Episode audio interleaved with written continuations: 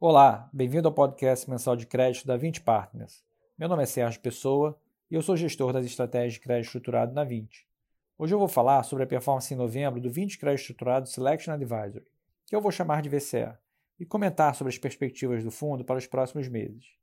O VCE fechou o mês de novembro com rentabilidade equivalente a 141,2% do CDI.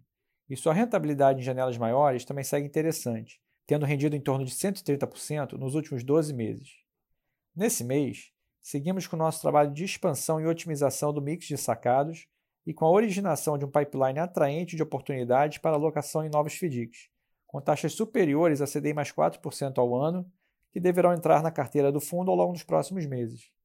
Em novembro, realizamos uma nova alocação do fundo, em um FDIC cujo lastro é representado por cotas de consórcios, uma operação inovadora e um ambiente regulado pelo Banco Central em parceria com as grandes companhias de consórcios nacionais.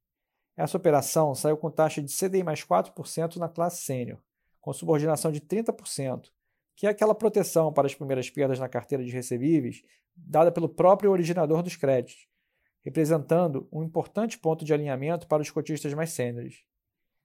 Além disso, adotamos medidas na gestão do caixa para limitar a exposição do fundo a oscilações das LFTs, incluindo uma maior alocação de direitos creditórios e a utilização de operações compromissadas.